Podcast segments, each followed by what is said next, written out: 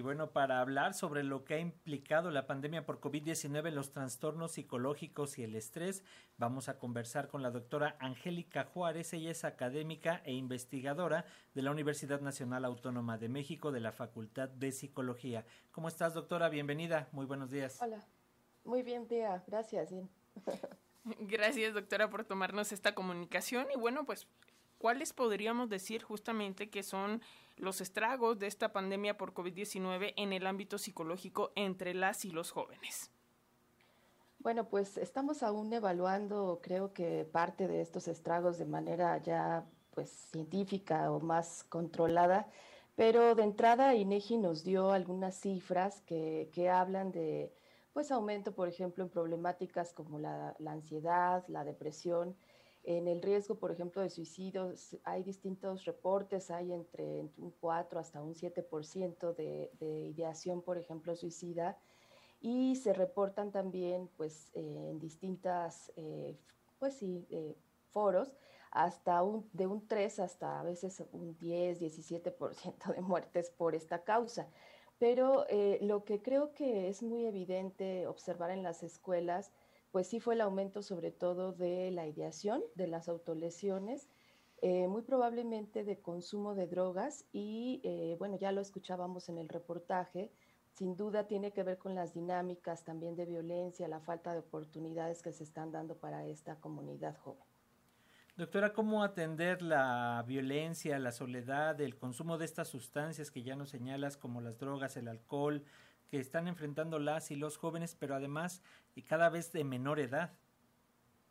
Sí, pues creo que el, el ambiente escolar tiene que ser un ambiente protector para estas eh, problemáticas. Aquí es donde se tiene que contar con mayor información de dónde pues acudir y cómo pedir apoyo.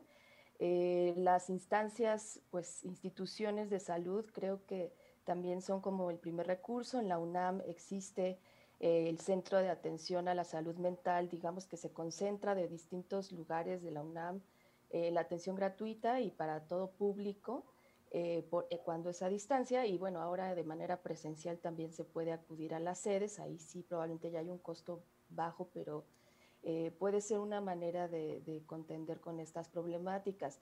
La otra, por supuesto, pues tiene que estar en la familia, ¿no? En la parte de cuidar nuestras relaciones, nuestras interacciones, y si estamos detectando pues estas eh, pues distintas problemáticas, pedir apoyo, o sea, creo que en la familia puede haber alguien con quien hablar, puede haber a quien recurrir, aunque sea este, que nos asesore, y pues tratar de informarnos respecto a, a las instituciones con las que contamos, ¿no? Para atender estas problemáticas.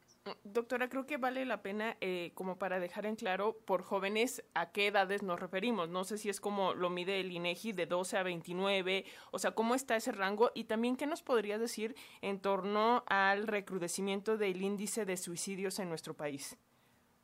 Creo que el rango sí tiende a ser este, o sea, desde la etapa adolescente hasta ya la etapa joven. generalmente ahorita estas cifras eh, yo las encontré entre 12 y 24 años aproximadamente. Y, eh, y bueno, pues la cuestión de, me preguntabas, perdóname, lo de cómo... El suicidio, el tema del suicidio, ¿cómo estamos ahí? Creo que aún en el país estamos, les decía, recuperando algunas cifras. Eh, hay estudios todavía un poco contradictorios. Algunos dicen que no aumentó tanto como se esperaba, pero hay otros que empiezan a dar indicios de que probablemente sí. Entonces es probable que en un par de años tengamos ya más certeza sobre cuáles fueron los efectos en este tema.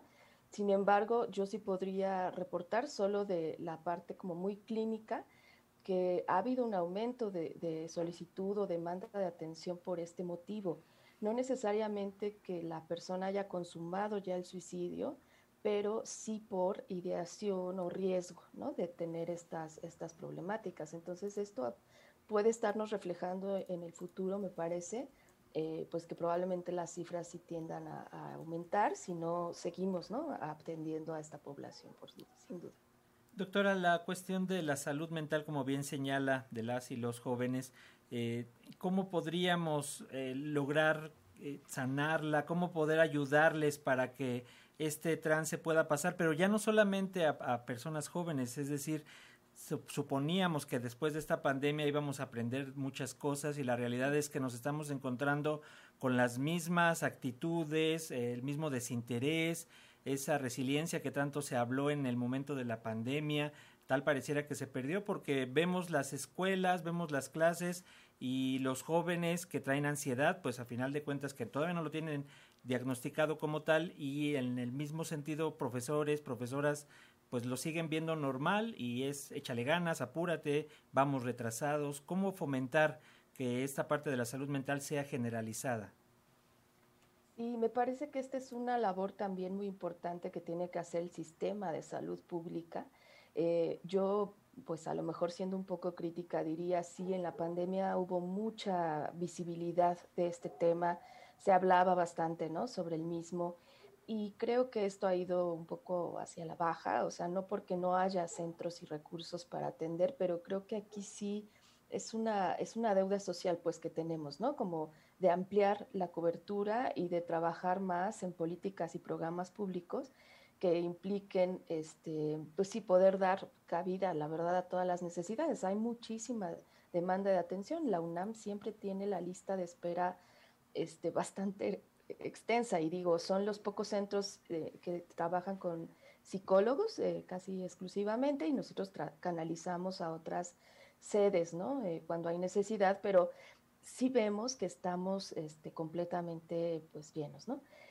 por otro lado, insisto, creo que también tiene que ser un rol de la investigación, o sea, de continuar haciendo trabajo por eh, encontrar medidas y estrategias que no solamente impacten a nivel individual, o sea, que caso a caso no se tenga que trabajar con estos jóvenes, sino, por ejemplo, justo en la prevención o en las escuelas o en la educación a los docentes, porque ellos también son unos aliados importantísimos en este tema.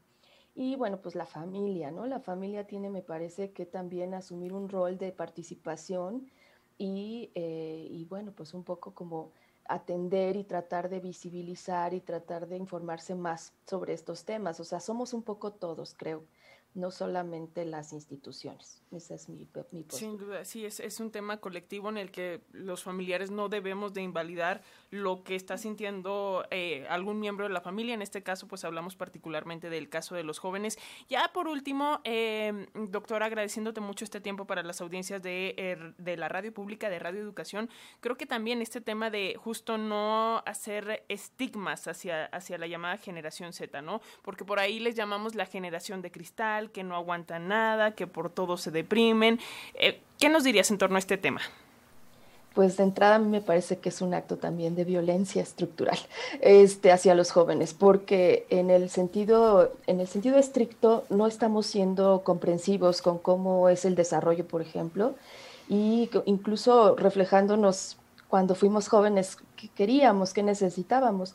Y casi siempre se evalúan estos estigmas o estas formas de pensar a partir del adultocentrismo. Esto significa de las personas que somos adultas y que creemos ya tener como el terreno ganado y haber logrado cosas y que queremos que los jóvenes sean exactamente igual y ya este, sean a lo mejor más fortalecidos, que tengan las habilidades, cuando la verdad es que no los habilitamos desde la infancia, ¿no? Entonces, por un lado está como esta parte muy crítica, me parece, de mi parte a, a este tipo de temas, o sea, aguas con el estigma, no creernos esto, esto no es verdad. Yo creo que todos de jóvenes tuvimos todavía algunas dificultades para enfrentar algunas cosas, pero estuvimos y, nos desarrollamos pues hasta lograr, ¿no? Tal vez eh, justo la culminación a lo mejor en la adultez, haciendo ya lo que nos toque o demás, ¿no?